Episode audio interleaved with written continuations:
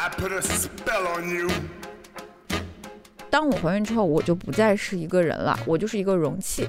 我什么事情好像都要把我肚子里的这个孩子当做优先级，然后才是我、我的工作、我的生活。但不是这样的呀。Stop the things you do. 在那个拉拉吧里面，然后当时那个气氛就很火热，因为我们为了等待这些牛鬼蛇神，已经喝了非常多的酒，然后我就开始就是对他做一些你知道亲密的动作，然后就开始跳舞，就是想说今天晚上就是老娘也要性感一下这样子，然后我就跑到他面前，然后我就刚跳，他就一个大爆笑，然后走掉了。我就非常的生气，然后我就说我会感觉我对你已经完全没有性吸引力了，你们会不会生气呢？如果你们是我的话，我们想看那个舞蹈。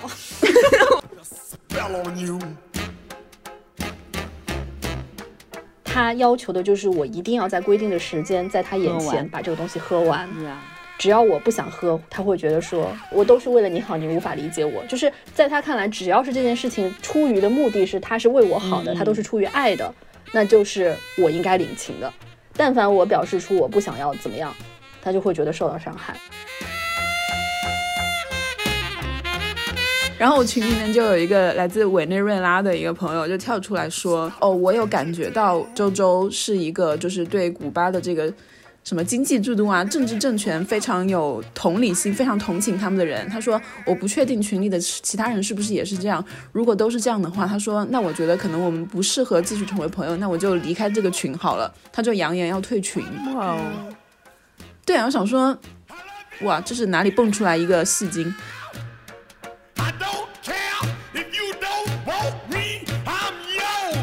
Hello，朋友们，大家好，欢迎来到岳阳电话。我是今天的主播 River，今天跟我一起的还是我们三位好朋友，你们三个跟大家依次打个招呼吧。嗯，大家好，我周周。大家好，我满堂。大家好，我是阿莫。怎么感觉你们三个人今天都讲话很干脆利落？因为不想在这个环节再浪费时间了。对，快点。对，好的，今天我们想要跟大家录制的一个选题呢，又是吵架。我觉得每次当我们想不出录什么的时候，就是录个吵架，总归是没错的。我们怎么会有这么多架好吵啊？其实也没有很多吧，我觉得周周不是这次还想了半天吗？对啊，我最近非常心平气和，就是也不是说没有架可吵，而是觉得说有些架真的是没什么好说的，就是一些意气用事，我就觉得无足挂齿，没不值得跟大家分享，没有公共讨论的意义。对啊，你只要不上升到国际地缘政治，你就不好意思拿出来，是吗？是是这个意思，对。对对，联合国的局势没有什么太大影响的，他都不好意思拿出来说。他现在一心可能记挂着德国的一些能源危机问题吧。以及俄乌战争还有哪些后续可以 follow up？嗯，好的好的，那我们总归就是有很多日常的鸡零狗碎可以吵，我们要不就从最近开始吵的人先开始说吧，应该是阿莫吧？我感觉你还在那个情绪里面。是的对对对还，是热的，还是热的。呃，好吧，我的假就是嗯，好像都是家长里短，就是离周周的世界非常的遥远，都是一些嗯已婚人妻的琐碎事情。不是啊，不是啊，如果它涉及到性别问题，还有家庭的问题，什么女性的问题，还是可以拿出来说一下的，就是可以 relatable 的。嗯，如果硬熬的话，我可以上升到这些高度啊。对啊，你即使没有这些问题，我相信周周也能把你上升到这个问题。对对，我是负责提高度的。你怎么回事？你是吵架加速器？啊，嗯，大大概就是上周我有一个工作，然后那个工作呢，本来我可能只需要付出百分之五十的努力就可以了，但是因为两个突发事件，一个负责人休假了，然后另外一个负责人发烧了，所以他也就不能来了，所以这个活动我就要硬着头皮一个人扛。然后我知大概提前二十四小时知道了这个状况，所以第二天我就有点焦虑和紧张，但这个事情是很早很早就定下来的。然后我又因为提前一天知道了这么多突发的状况，所以我知道我当天一定是会要从头站到尾的。然后，但但我这些细节是没有没有跟雪村我我队友我老公讲这件事儿的。结果第二天，呃，本来是他要上班，我在想，就是他如果上班的话，这个事情我就更没有必要跟他讲了。就他第二天突然又说他休假，说那你今天要去的这个，我陪你去吧。我说好啊，你可以陪我去，那你就带上你的那个公路车吧。你带上公路车，我干活的时候你就可以去环一下淀山湖。然后回来的时候，基本上已经是我工作了六个小时以后了，差不多晚饭的时间。然后他来了之后，就先是嗯例行的关心有没有吃饭，有没有喝水。然后我跟他说啊吃了喝了。然后呃我问，因为因为现场是工作环境，然后我不太希望他留在那里吃饭，我就跟他说你可以在旁边再开一桌，或者是去旁边自己找一个饭店先吃饭。我说我这边忙完了会找你的。我自己想法就是，你既然是要出来呃陪我工作，其实就是省去我开车的一些。舟车劳顿，对吧？但是我现场要做的工作，我肯定是要做的呀，所以就我就照常的工作，他就去吃饭了。然后到晚上活动结束之后，其实那个时候因为那天的活动现场，啊，我们的两位岳阳电话主播其实也是在的。然后我们可以看到现场的优缺点是非常明显的。但是我处在一个极度疲惫、劳累和精神高度亢奋的刺激之下，其实我当时是没有意识到。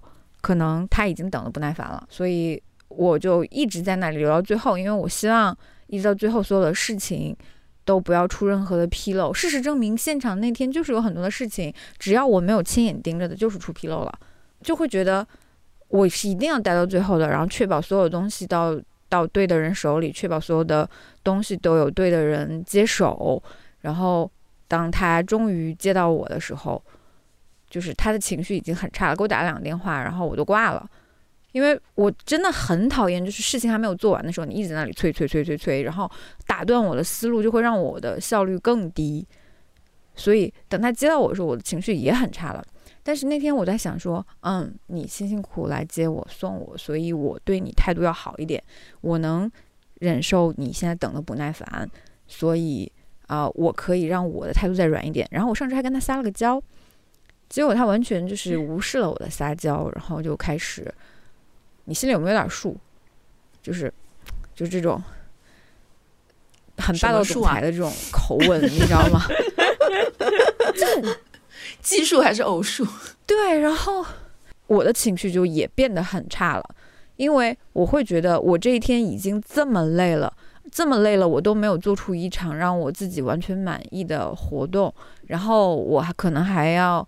忍受可能的来自别人的批评，然后我上了车，迎接我的还是你的这种，就是横眉冷对，然后再加上这种就是反问句，我就情绪也很差。然后你这样说，老娘才是霸道总裁。对，然后回来就是一路上他开车一路就我们俩就没有讲话，然后当天晚上回来洗澡睡觉也就没有讲话，就吵得非常非常严重。然后，呃，后来但你们没有吵，是不是？其实根本没有激烈的争吵，就是直接冷战了。嗯，对，直接冷战了。就是我或我我很生气，我生气的点就在于我知道你是想关心我，但是我没有见过用这样的方式去表示关心的。这种关心根本不叫关心，这种关心就是我站在道德制高点上指责你。你想心疼我，不应该用这种方式。但是他说的意思就是。不给你点教训，记不住。对，然后你带状疱疹刚好，然后你又这样不爱惜自己的身体，然后他说这个话，我我知道你的关心没有错，但是没有人能帮我解决那一天应该发生的事情啊。然后他说你将来会后悔的。我说我后悔什么？我只会我现在只会后悔那一天的事情我没有做到完美啊。将来会后悔这句话怎么听起来有点威胁的感觉？对对对对，他的意思就是说你对自己不够上心，然后你对嗯可能肚子里的孩子不够上心。就是后来我就想象一下，我就是包括我之前不是刚好连着得带状疱疹是一回事儿吗？其实当我怀孕之后，我就不再是一个人了，我就是一个容器，我什么事情好像都要把。我肚子里的这个孩子当做优先级，必须把它当做优先级去考虑，然后才是我、我的工作、我的生活，乱七八糟。但不是这样的呀，就在我的世界里，逻辑不是这样的。我干，我现在就是甚至除了播客的朋友们可能知道我有怀孕，我现在出去那天在现场，我穿衣服还故意穿的很臃肿，就是为了让别人看不出来我其实是一个孕妇。我不想让别人认为，就是。你不论怎么说，我都会不开心啊！一个孕妇怎么这么拼？或者说，哎呀，你孕妇不应该做这么多工作，或者说，就就好像别人怎么评价我，都会把我是一个孕妇这件事情放在前面，而我最讨厌别人把这件事情放在前面。这个时候就是上价值的时候了。对你快来，你快来上一下吧，我的价值已经上完了，我不知道还能怎么上。反正我非常的，我也非常的生气。呃，坦白讲，我一直到现在还在生气。其实我也不知道，我就是想问问题，嗯就是当一个女人怀孕了以后，嗯，她的身份是不是就变成一个孕妇？然后她其他的作为一个，比如说职场上的女性，或者是作为一个是啊呃妻子、情人，所有的身份就全都退到第二线去了。我觉得是这样的。是这样的，就是我在拿我得带状疱疹举例，我去开药，我先是挂的皮肤科，然后皮肤科不一就是一开始，呃一一看我就掀开衣服一看我是带状疱疹，然后就就说啊你这是带状疱疹，我要给你开抗病毒的药物，然后一翻开我的病历说啊你是孕妇啊，我们不给开，然后我当时就立刻联系了我的妇科医生还有二价，然后我就咨询他们我现在的状况到底怎么样。然后现在其实带状疱疹已经有非常成熟的治疗方案了，就是抗病毒药物，在就是内内服的抗病毒药物，加上外敷的一些呃乳膏之类的，就是没有别的更好的办法了。然后当然还有人推荐什么吹风机吹的，什么菜什么什么菜籽油涂的、花椒油涂的，我觉得嗯呃，反正我肯定是不会信了。然后我当时也是做了非常多的研究，我就在医院那里坐在那里。研究手机上各种医典呐、然后各种医疗 APP 呀、然后包括皮肤科、妇产科医生综合多方面的意见，就是孕妇因为抵抗力变弱，所以它是带状疱疹的一个非常高发的一个群体。但是大部分的公立医院都会因为孕妇而不给不给你开药。其实他们也知道这个药对孕妇是有用的，但是不给你开就意味着。你万一有什么事儿跟我没有关系，但是只要我开药了，你万一有什么事儿就跟我有关系了。哦，所以他们就会不给孕妇开药，然后皮肤科就不给我开嘛，那我就重新挂了妇产科。我重新挂了妇产科，先是呃妇科接诊我的那个女医生又说，哎，那你这个呃现在是孕几周？然后我说我是大孕十六周。哎呀，超过三个月我这里就不开了，就给我踢到产科去了。然后产科的人拿到我的病历就说，哎，你们从妇科转过来了，你你这个带状疱疹不是我产科的问题啊，就是。最后，你知道我是用了什么办法吗？我打电话问二价，我说快点快点，二价给我一些医闹的招数。我现在应该用一些什么样的办法能让他们给我开药？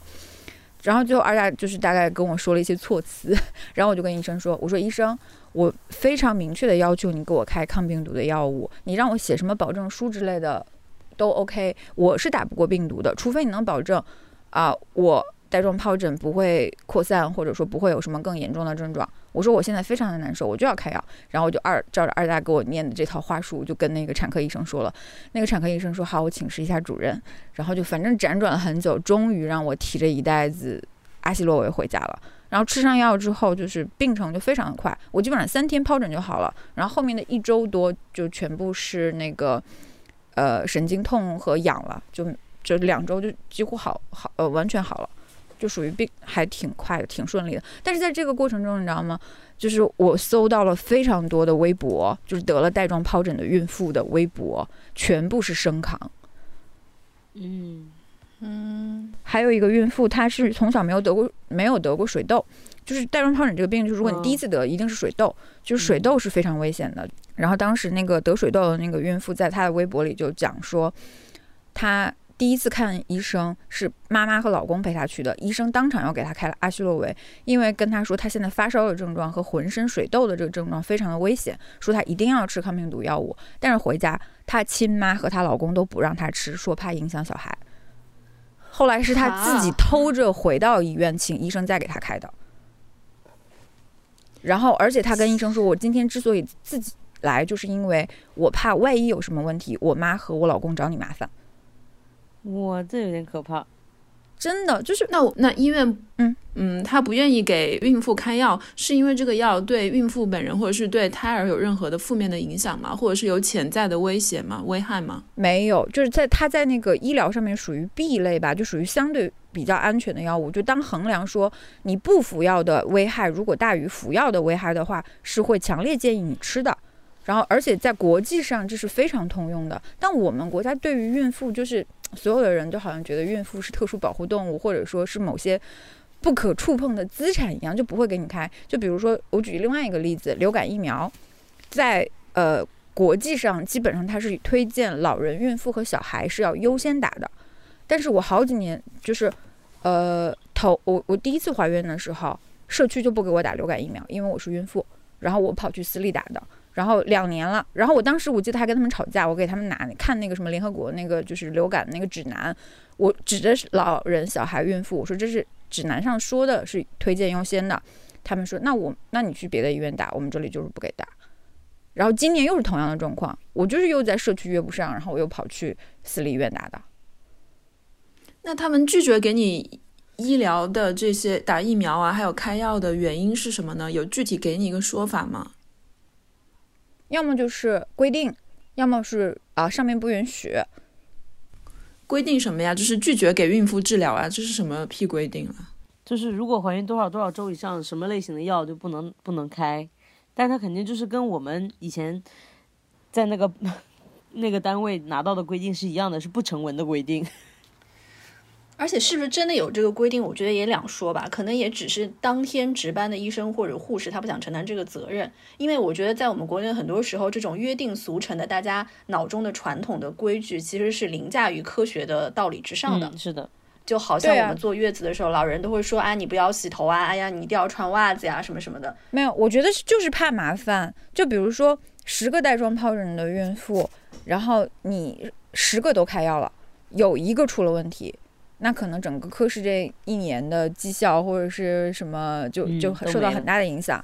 但是你十个孕妇，你十个都不开药，那么就算是我没有斗过病毒，我挂了也跟医院没有关系，因为你我只是没给你开药而已。你也可以找别人开药。对啊，”我有一个问题想问，就是。就刚刚阿莫也讲到说，就是她觉得她怀孕，她不想让人家知道，就是她不希望别被特殊化对待嘛。但据我所知，我周围的很多同事或者是朋友，他们在怀孕的时候，他们是会愿意第一时间告诉大家的。就他会，他们会觉得说，我有这段时间可以名正言顺的享受一些优待，我为什么不呢？我也觉得是，要是我幻，嗯，我想象如果是我的话，我也会这样。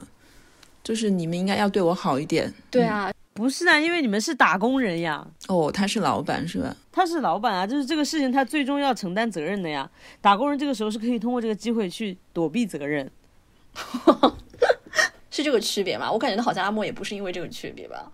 可能有一点吧，就是尤其是我自己是直接对接客一线客户的话，我会有明显的这个感觉。就是如果你跟客户说，主动跟客户说你怀孕了的话，那我就会担心他下一次，比如说有一个 case 没有用我，或者说有些有些事情他不找我了，会顾虑其实是为了我好，但其实没必要。我也有一个问题，我的问题嗯就是说，因为我觉得就是嗯，你你老公他的问题在于，就是说他强烈的表示这个态度，但是他其实没有实质上任何帮到你。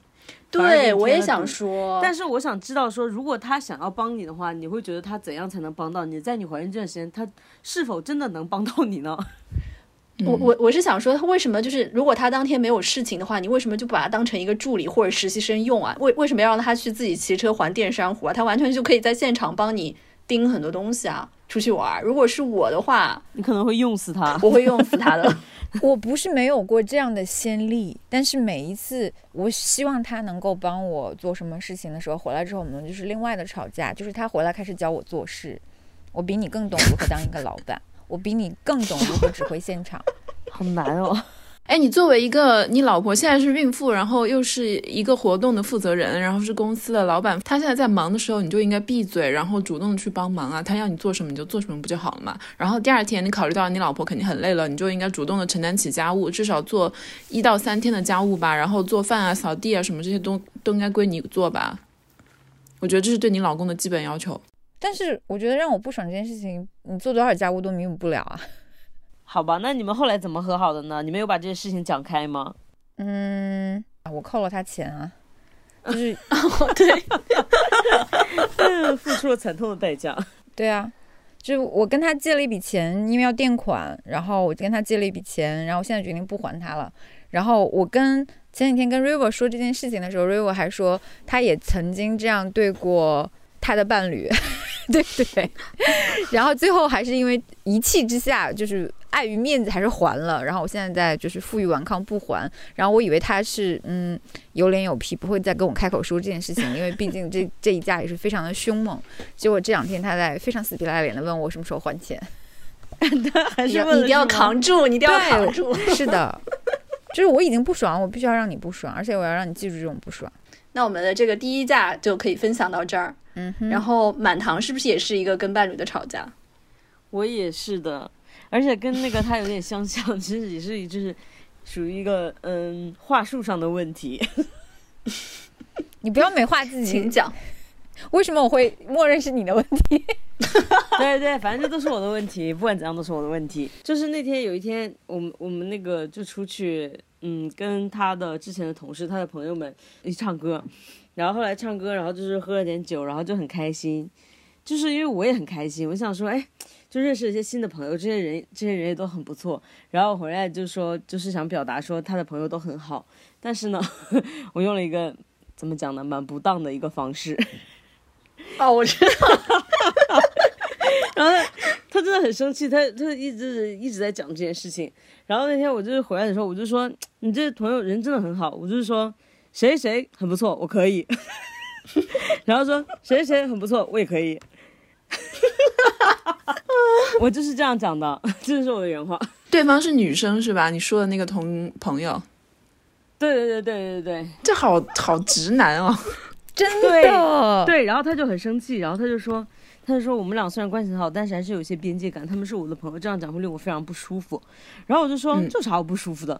然后然后因为我觉得就是就是这个东西对我来讲就像是讲。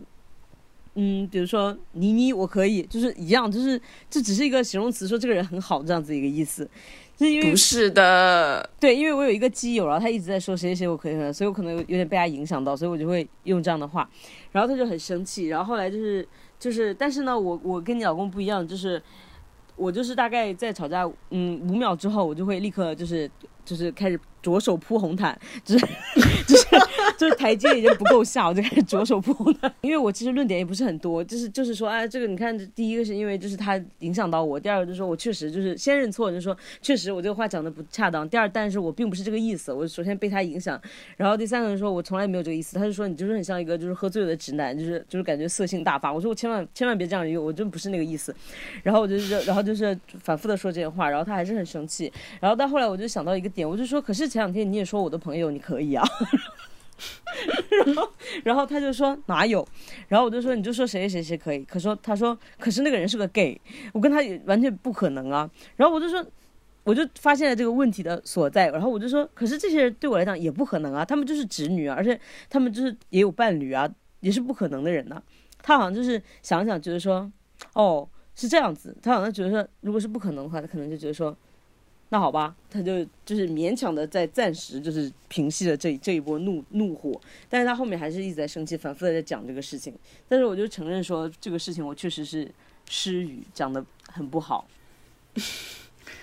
Lancy 那天跟我们讲这个事情的时候，我们都觉得说：“天呐，满堂你竟然能说出这句话来！”而且我没有觉得 Lancy 消气了，他后来不停的拿这件事情在讽刺满堂，就是一个服务生给我们端菜或者怎么样，然后 Lancy 就会问问问满堂说：“这个人你是不是也可以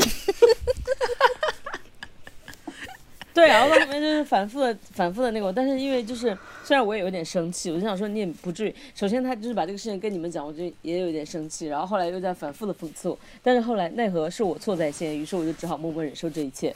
嗯，难得你还有这点自觉。我就是这个是分得很清楚的，因为就是这个用词确实不当，就是我可以说他人很好，我觉得他很不错，但是就是说我可以好像有点 over，请大家不要学习我。？”好的，上价值的人可以来上价值了。没有啊，我我这个真的太没有没有什么太多的价值可以上。你当天我想说应该是真的是有点喝多了吧，对对对对，嗯所以我就认错，希望大家也不要像我这样讲话。就私底下跟朋友之间讲讲，我觉得 OK 啦。就比如说我会跟朋友说，就是说看到一些小鲜肉的照片，也会说哦，我真的这个完全可以，什么这个只有一点点可以。就对完全不熟的人或者对明星这种，觉得可能还 OK。但是如果身边人的话，可能稍微就有一点界限模糊。对对，他确实还是有一个边界感在的。就是会很尴尬，因为你你你之后还是会见到这个人的呀，就见到以后，然后你就想说呃，然后你伴侣又在旁边，你突然想说呃，你要干嘛？会有点尴尬。天呐！结果过了两天之后，我就去了其中一户一对，然后我说我可以的那个人家里面做客，然 后然后我本人是没有任何尴尬，因为我就觉得这我就是觉得说，就是因为我不是那个用意，所以我就不会觉得尴尬。但是我还是提前跟他讲说，我说你千万不要再介怀这件事情，就是我也不会再这样子，嗯，就是很认真的一个就是认错的态度。我就说，如果你觉得不舒服啊，也可以你自己去，我就不去了。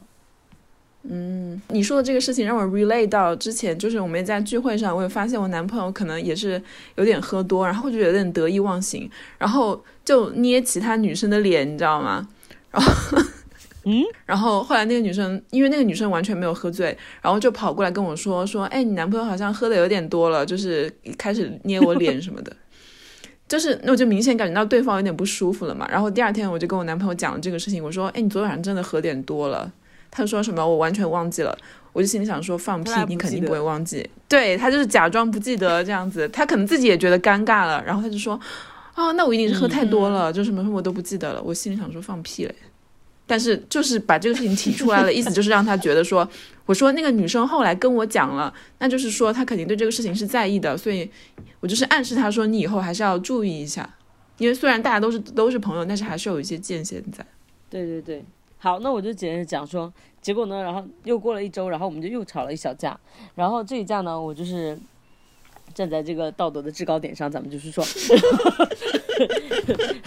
因为那天呢就是万圣节，然后我们就跑出去，就是想说去城里面看那个牛鬼蛇神，因为那个牛鬼蛇神出来的比较晚，然后我们就辗转了几个场地，然后在那个拉拉巴里面，然后当时那个气氛就很火热，因为我们为了等待这些牛鬼蛇神，已经喝了非常多的酒，然后当时就已经很开心，然后就是那个啊在那边蹦迪，然后就是略微有一点风骚，然后那种感觉。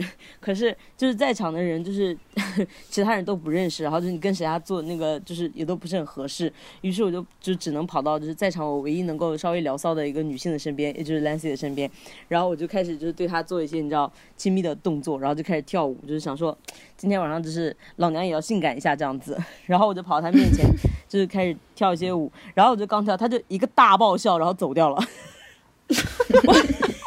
她一个大爆笑走掉，然后我就非常的生气，然后就气的不行，然后我就出来我就跟他讲，我说你是什么意思呢？我说我就是给你跳这个舞，因为我们俩平时就是交往非常的日常，因为就是老夫老嗯就是老妻老妻就是这样子，然后就男男版有一个这样的一个场合，就是可能稍微有一点不一样，然后我就想说。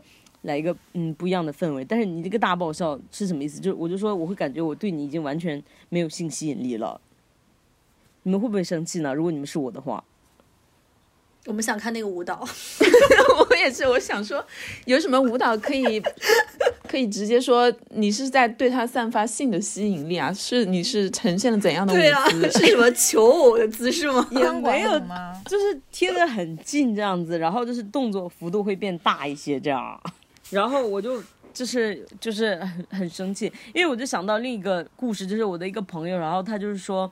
嗯，她觉得她跟她男朋友之前有好长时间就是性生活就有点匮乏，然后她有一天就是专门去网上采购了性感的睡衣，然后等她走出来的时候，然后她老公也是一个大爆笑，然后她就非常的生气，我现在就突然间能够理解她。然后我就我就问他说，我说是不是没有？他就一直在跟我解释，他就说没有，他就说我只是就是当下那一刻，我就是觉得你很可爱，但是我没有 get 到性感这个点，然后我就是还是有点生气，但是再加上当天我因为喝多了，然后后来我就看到他拍的视频，我就在那个路边，然后对着一个电线杆子，然后在那边说 生气，好像一个神经病，你对着电线杆发脾气，所以我就扶着一个电线杆子，然后就在那边说至少电线杆不会对你爆笑啊。你们好贱，你们一直在伤害我。反正就是到我们第二天早上，我都还在为这个事情生气，然后他就一直在安抚我，就是因为他态度还比较比较耐心吧，所以我就是觉得说，算了算了，没有性吸引力，就这样吧，至少还有耐心。解决这个问题的最好的方法不就是打一炮就好了吗？就证明还是有吸引吸引力的，不就好了吗？话说再多都没用。对呀、同意。你们真的，嗯，所以后续是这样解决的吗？后续我就是就是在语言上面接受了他，你的你的故事都很温馨啊。什么很温馨？你们不觉得这是一个问题吗？你们不会怀疑，就是说自己是否对对方失去了性吸引力？然后如果对方就是突然大爆上的话，不是很失礼的一件事情吗？我现在一直都在想说你你那个舞蹈到底是什么样的？所以你们现在是在质疑我是不是？你们是在质疑我说这个舞蹈可能本身就很可笑，是不是？是不是？是不是好笑的嘞？你自己认为呢？你自己认为呢？坦白讲，我没有，我想象不到任何舞蹈从你身上跳出来不好笑，因为我就满脑子可能都是 Just Dance 里面那些熊猫啊，或者是恐龙啊。我现在收了收了，我这话题收了，你们无法理解我，你们没有一个人站在我这边，太气人了。我有，我有，我非常可以理解，但是我是那种不会放弃的。如果对方觉得我不性感，我就会逼到你承认我性感。那你也太绝了吧你！霸王硬上弓真，是在人生的方方面面都要赢哎！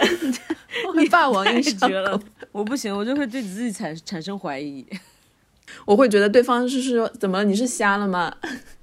居然觉得我不性感。你就立刻脱衣服，当众开始脱。对啊，我已经我过去好像我之前跟你们讲过，已经有很多次的吵架都是因为想说怎么呢？为什么我们不做爱了呢？就是因为，然后发生了好多次的争吵。后来发现这解决方法就不是应该用口头上来解决，怎么没有做爱？那你解决的方法就是应该用实际行动去解决，那就是多做爱就好了。我觉得你真的蛮自信的吧？就是说，哎，那那你经过经此一役之后，你会就是没有信心，然后再也不在他面前做确一些实性感姿势？确实不再会进行这方面的挑战，就是专心的钻研搞笑这一块。我觉得有时候搞笑跟性感是互相排斥的，哎，就是一个人越好笑，可能就越不性感。是啊，真的，他就是真的互斥的呀，所以以我就觉得我有点太好笑了，所以就导致我会觉得我可能已经没有性吸引力了。好的，那我们这一家是不是也讨论的差不多了？差不多，差不多。好了，那现在回到 River，我来说一下我的架吧。我的架也是跟家里人吵的，但是是不是跟伴侣，是跟我爸妈，两个人分别都吵了一架。就是原因是因为呢，我觉得我上一次回家待的时间有点短，然后就是找了一个风景非常优美，然后清心寡欲的一个就是山间，然后就想着说跟我爸妈可以在里面就是净化一下心灵，我就想的非常美好，就吃吃就是山里的美味，然后又很健康，然后大家又在一个空气很清新，然后每天就可以就是日日出而作，日落而息，这是我想象中甜美的画面。一开始几天呢，可能也是就还可以，虽然跟想象的有点差距，就是我爸妈没有我想象的那么热爱安静。我爸就一直说这里怎么都没有人啊，然后我妈也一直说，哎呀，晚上睡的这个地方有点害怕呀。这个时候我就觉得。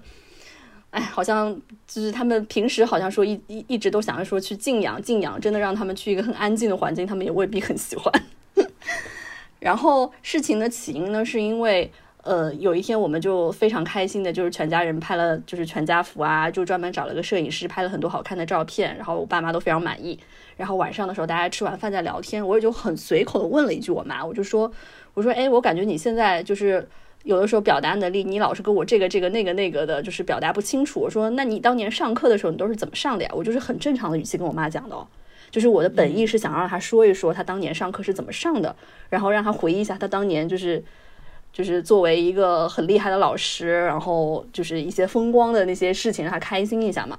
就他也很开心的就说啊，我当年是怎么上课的，自己研究了什么什么方法啦，然后同学怎么怎么喜欢的，然后我就接着我就说啊，那还挺厉害的，还挺好的。这个对话就已经结束了，然后当晚没有发生任何事情。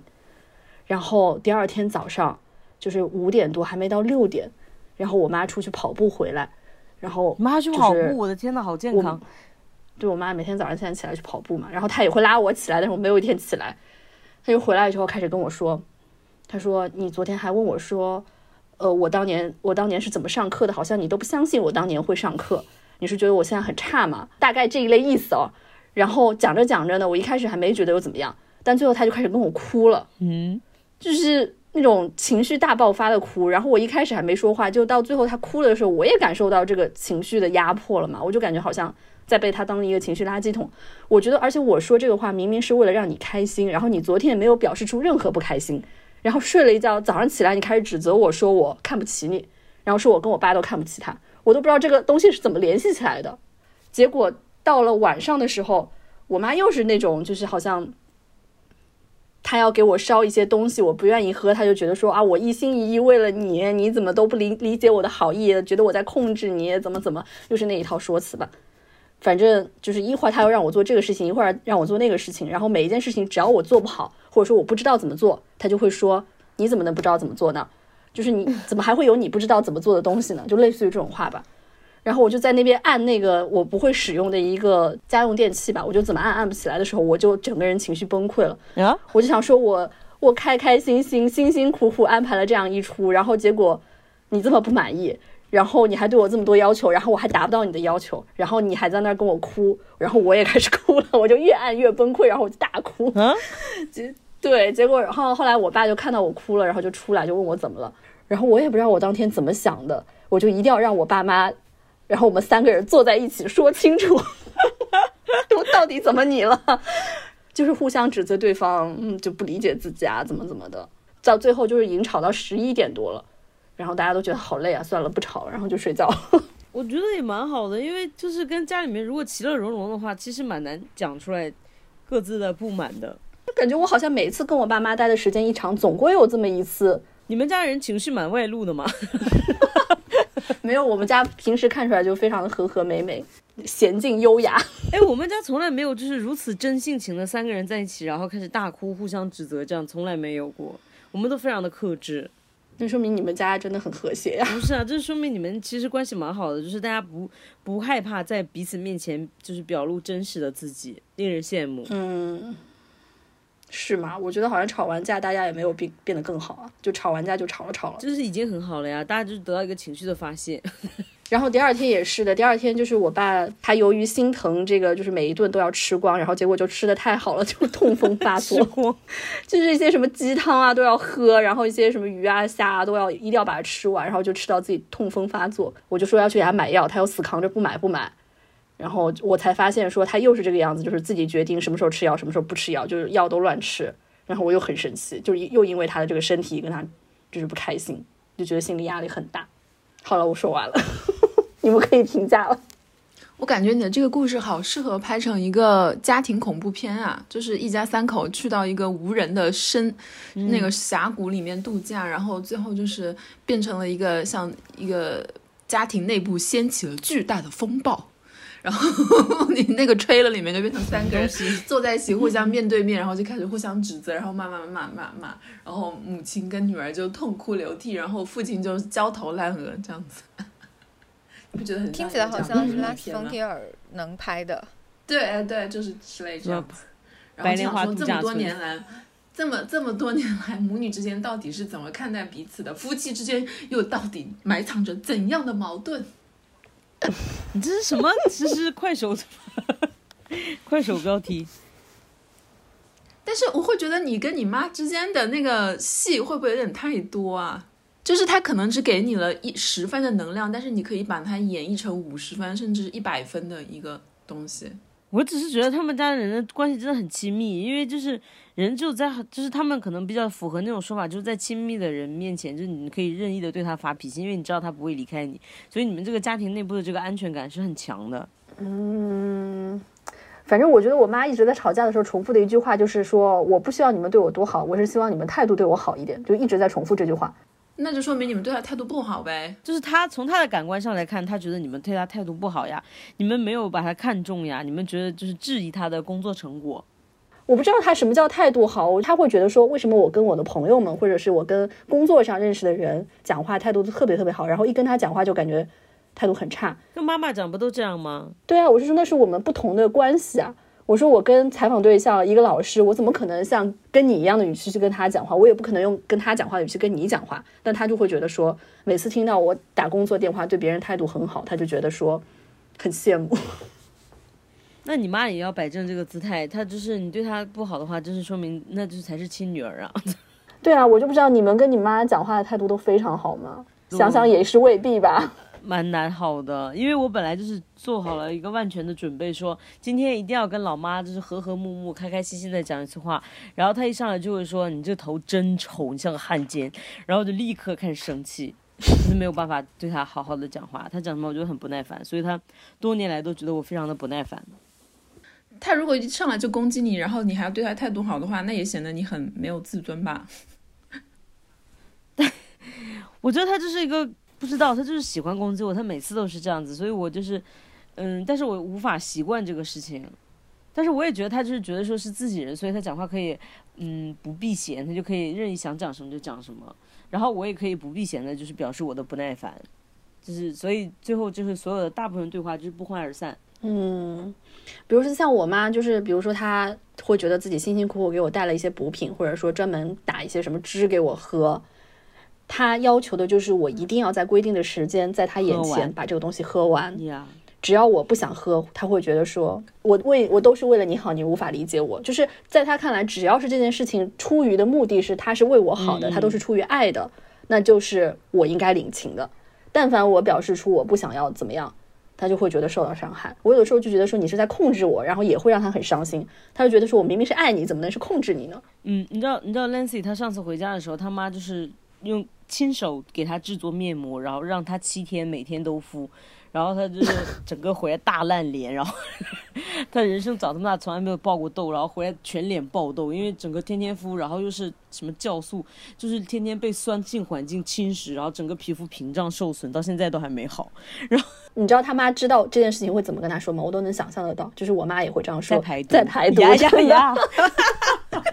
就是说妈妈做的多好，你现在已经在排毒了。然后，但是他他也因此这个跟他妈非常的生气，就是说你不要再强迫我做这些东西了。但是很多妈妈就是这样子的，我觉得你们可能要教育一下妈妈，就是说，嗯，就是你的意图是好的，我知道，但是这个方法不一定适合我。这个没有用的，就是没有用，就是说不通。你可以让你妈去看一下心理医生呢，做一下咨询嘞。我感觉你妈可能需要一些外界的帮助。阿莫，你这个应该比我有发言那个发言权。我觉得外界帮助能解决百分之八十的问题，剩下的百分之二十解决不了的就是定时炸弹啊，就是时不时就会拿出来爆一下。而且最有问题的人，往往不是那个愿意去寻求帮助的人。对，我也觉得。我觉得你还是可以尝试跟他就是软性的沟通一下。我觉得你妈可能是吃软不吃硬的。可能是吧。好吧，那我们就是进入到周周。我真的是从牙缝里面挤出来这么一个事情，然后我是突然 这个事情发生，当时对我心里没有造成很大的触动，但是过了很久，我一直想，一直想，就嗯，再加上最近发生了一些事情，让我想说，哎，其实蛮有意思的，就是可以跟你们一起讨论一下哦。就是我不是九月份的时候去嗯古巴旅游嘛，然后我在出发之前的时候就跟朋友说，我说嗯嗯我要去旅游什么的。然后在一个群里面，有一些是很熟的朋友，有一些就没有那么熟。然后就有些朋友说，他说啊，祝你一帆风顺，玩的开心。然后说，哦，我前几年去古巴的时候，他说，呃，就对我留下了非常深刻的印象，我觉得那边特别好，怎么怎么怎么怎么样。他说，我相信一定也会玩的很开心的。然后我就有点。可能有点嘴巴贱的一样的，只是我可以完全就在那边客气的说好，谢谢你的祝福，但我没有，我就说了一下，我说哦，其实现在古巴的经济情况可能没有以前那么好了，因为第一个是那个新冠的冲击对他们造成了很大影响，而，然后我就加了句我说，而且美国这么多年的制裁肯定也没有造成任何的好处，我就多嘴说了一句这样的话，因为确实也是这样嘛，就美国的对古巴这个国家的经济的那个封锁持续了六十几年，所以他们的国家的是一直就在这个。就自从建建国以来就一直在封锁中的，然后就提到了这一嘴，然后我群里面就有一个来自委内瑞拉的一个朋友就跳出来说，他就说哦，我有感觉到，嗯，周周是一个就是对古巴的这个。什么经济制度啊，政治政权非常有同理心，非常同情他们的人。他说：“我不确定群里的其他人是不是也是这样。如果都是这样的话，他说，那我觉得可能我们不适合继续成为朋友，那我就离开这个群好了。”他就扬言要退群。哇哦，对啊，我想说，哇，这是哪里蹦出来一个戏精？然后，因为我了解他是他是委内瑞拉人，因为委内瑞拉就是介绍一下背景，就是。他们的经济状况也很不好，这是跟古巴的性质有点像，然后也是很多年来一直受美国的那个经济的封锁，然后制裁什么的，所以他们这几年就是经济状况一塌糊涂。然后他也是，就是很多人都离开了委内瑞拉，离开了自己的国家。到欧洲啊，到美国来，就是有的是作为难民，有的是留学生，有的就是工作这样子，就是能有办法逃的人都逃了，他就是其中一个。所以我能理解他对他们自己国家的那些经济制度还有政权是非常非常失望的。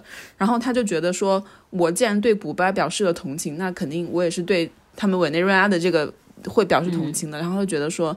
我跟你就是道不同不相为谋，那我就要退群这样子。委内瑞拉他们真的很惨啊，他们就是被查韦斯搞的那个是吗？但查韦斯当时就是也并没有做一些很过分的事情嘛，他只是做一些经济实验而已啊。我并不就是这说到这个这个点，就是因为我并不知道具体的，就是一个国家的经济现在很惨很惨，到底是谁负责？就是是因为他前任的总统吗？还是现任的总统？还是他们现在国家内部的一些那个分裂？因为他们现任的总统完全还是按照之前查韦斯的那一套东西在弄嘛。是啊，但是政策政策还是连续的，政策是连续的，但是你就是完全把它归罪于说，就是因为当时实行了呃查韦斯的那一套东西嘛。我觉得好像也不能这样说，因为你同时还要考虑到，就是那这么多年来他一直受到经济的封锁，然后他种种对这个政权的颠覆的这些，就是从外部发起的颠覆的企图，这些环境你要怎么考虑呢？就是就就回到了说。如果你说古巴这个国家，很多人他认为就是一个一个彻底失败的国家，然后因为确实也是它的人口的总量是一直在减少的，因为它的很多国民都是都离开了那个国家，出去寻找新的生活、新的财富，然后所以很多特别是西方的观点就觉得说这个国家是彻底失败了，它的社会主义制度是彻底失败了。嗯，这个国家的政权辜负了他的人民，但是你同时要考虑它的外部的经济的封锁又怎么看呢？就是他们的外贸是完全不存在的，然后就食物的供给也是有问题的，因为他们没办法进口，也没办法出口。然后它的很多的医疗的一些用品也没办法从国外进口，因为有美国的经济封锁。就不仅是美国不跟他们做生意，而且美国禁止其他国家跟他们做生意。那在这样的一个环境下，你如何去考虑这个政权它到底是不是一个失败的政权，或者是这个社会主义制度是不是真的能够成功？我就觉得说这个这里面的东西实在是太复杂了，就是我无法做出一个一个结论，就是说哦，是因为这样子，所以这个国家经济才这么糟。然后。我总体的我的观点是这样子的，但是我实在是不想跟他讨论那么多，然后我就说，我就说我只是单纯的觉得，呃，现在那边的人民，这这样的经济状况对他们来说很不公平，因为我觉得他们完全是可以过得更好一点的，而且我觉得他们，我也是一直很喜欢他们的文化这样子，他们音乐什么什么的，然后我就说了一句，我说，嗯，但如果你觉得就是我们的。政治观点的差异真的有那么大的话，我觉得那确实就不应该讨论这样的问题，不应该在群里面讨论这样问题。然后，如果你想退群的话，我也可以理解。其实我就是很有点表里表气的说了一句，说那你想退群你就退嘛，就这个意思。然后那个人就退群了。那其他人有说什么吗？其他人有帮我说话，就是在那个人退群之前，其他人就帮我说了句话，就是说。他说：“好像周周没有那个意思吧，没有说表达对这个政权的同情或者怎么样，或者是支持他们的这种社会制度的意思嘛？他只是觉得说现在经济状况很糟。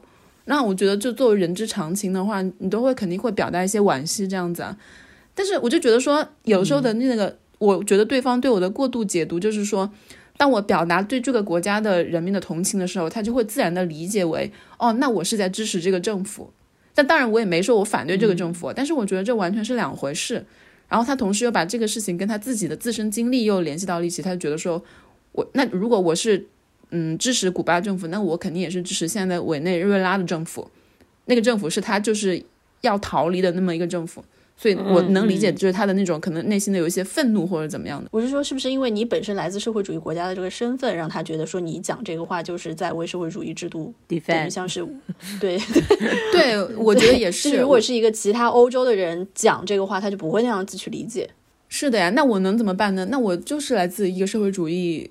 制度的一个国家的人呢，我也不能改变我的背景，而且我也不否认，就是我的这个背景会影响我看问题的一个观点跟方式。但我觉得这个才是很妙的一点，不是吗？因为我在这边听到的大部分的主流的叙述，其实都是说，啊，这个社会主义制度的国家就是注定要失败的。然后你就拿委内瑞拉跟拿古巴这两个国家做例子，我就想说，这完全是不公平的呀。因为他那比如说，如果你拿德国做例子，如果你想象在二战结束以后。德国它不仅没有得到马歇尔计划的那个支持，没有得到美国的经济援助，它反而被美国或者是其他的同盟国继续进行他们的封锁，然后制裁的话，那你说德国现在会能有这样的一个经济发展吗？那那如果经德国没有现在经济发展的话，你可以说那就说明资本主义在德国是行不通的吗？我就觉得这个逻辑是一样的，而且我觉得好像政治制度这个东西说出来就很虚，我还是觉得是他实施的每一个具体的政策。导致的，我我不觉得它是因为一个大的社会主义制度在导致这个事情啊。是的呀，就是比如说像我们跟朝鲜 同样都是社会主义制度，但是我们的决策跟政令什么是相差非常远的。对啊，对啊，就是就是，我觉得我们其实是可以 get 到这个里面的一些脉络的一些不同点，但是在很多在外人看来，特别就是。嗯我跟他们有一些其他人有一些交流，就会觉得说，哦、社会主义制度就是社会主义制度，是同一个阵营的，你们就是一样的。然后资本主义制度就是资本主义制度，就是代表着民主、和平、什么自由、繁荣的。我觉得他们是有一种西方中心主义的救世主情节吧，就是他们看我们的时候是有一种我们是未开化的或者未待拯救的这种心态。然后如果说你不跟他们一样是以这样的心态来回头批判你离开的那个地方，或者说跟你离开的地方相似的地方的话，就会产生你跟他们是一伙的。嗯。那可能是受历史终结论影响很深吧。嗯哎，说到这个，我扯远一点，就前几个礼拜的时候，欧盟的他们，呃，那个外交政策负责人就说了一番很有争议的话，然后他当时他是公开说的，是在一个公开的会议上说，他说，呃，嗯，我们应该认识到，我们欧盟现在是欧盟欧盟国家，我们是一个花园，然后在欧盟以外的世界，很多的时候它就是一片丛林，啊，他说：“丛林是会要侵略花园的。我们作为花园的园丁的职责，就是要守护好花园，照料好花园。你怎么说的跟《三体》一样的 黑暗森林法则？对啊，就是说我们是花园，花园以外都是丛林，丛林要侵略我们，就是丛林是没有规则的嘛。我们是有规则，我们是有秩序的，但花园以外的都是没有规则的。他意思就是，然后这个言论一出，就很多国家都提出了抗议嘛，就沙特啊，然后还还有一些拉美国家，伊朗好像都就是提出了就是严正的就外交上的那种抗议。我就觉得这种话就很脑残，就什么年代了。”对啊，一听就是一个老白人说的呀。确实就是一个老白男，而且他有没有意识到，就是在欧盟以外的所有的其他世界，欧盟以外的世界才是世界的大部分吧？而且他说这个话是怎么看美国的呢？美国也是欧在欧盟盟之外啊。啊。半半花园半丛林吧，可能你在国外碰到的事情果然比我们格局要大很多呢。没有。我前面也说了，我就是跟身边的人吵架也很多啊，跟我男朋友什么的，但是我就觉得没什么好说的，因为反正就是嗓子大就压过去就可以了，没有什么东西值得我思考的。啊！但是你每次讲完这种事情，我都会觉得说，嗯，构建中国自己的话语体系真的很重要呢。天哪！突然，对你的工作平生使命感，构建自己的话语体系很重要，但是你要用别人听得懂的语言吧。我觉得先掌握一门大家都听得懂的语言是更重要的，最基本的。你如果一直用中文说自己的故事的话，那嗯，你也不能怪别人听不懂，对吧？哦，我觉得关于语言的沟通问题，我们可以再开一期。因为我男朋友不是最近在学中文吗？我们因为这个问题其实也发生了很多的争执，就是因为我太求好心切，没有给他那个足够的鼓励，好像也一直在打击他。然后我就意识到说，天呐，语言跟语言的不同真的是太大了，特别是中文跟这种其他的语言的那个不同，差太多了。中文自己本身都有很多不同。真的，特别是我被他挑剔，他说我的中文发音不标准，你能相信吗？他说我的中文老师不是这样说的。我说放屁，你中文老师就是土。我说你中文老师的发音就是土。我说我现在的发音车是洋气的。我说这是年轻人的发音。比如什么？比如说什么，嗯，他说我们去呃吃一点儿，吃一点儿。我说吃吃吃你妈一点儿，就一点没有一点儿。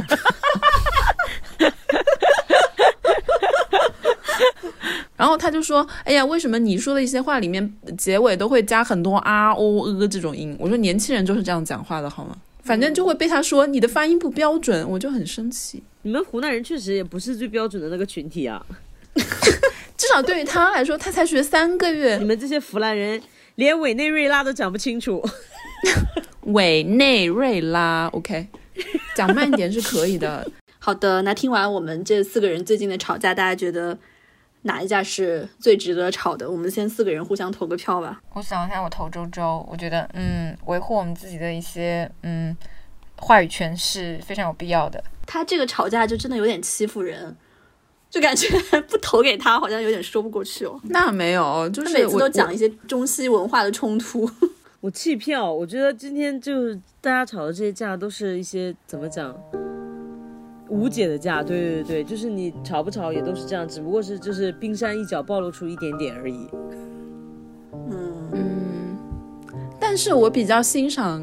满堂的那个态度，就是当你女朋友在你面前爆笑的时候，你就严正的提出交涉，就是说这个我不 OK。对啊，我就是跟我们的外交部发言人一样，你对他的朋友说，他的朋友我可以，但是有守住自己的那个底线，我觉得这个是就是让你女朋友感受到你的不满，我觉得这点是很好的。好的，那大家觉得我们哪一家是很值得吵的，或者有共鸣的，也可以给我们留言。那我们今天就聊到这里，拜拜。拜拜。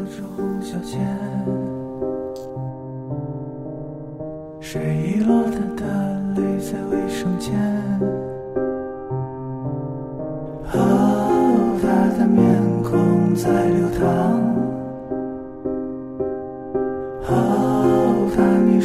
着那双眼。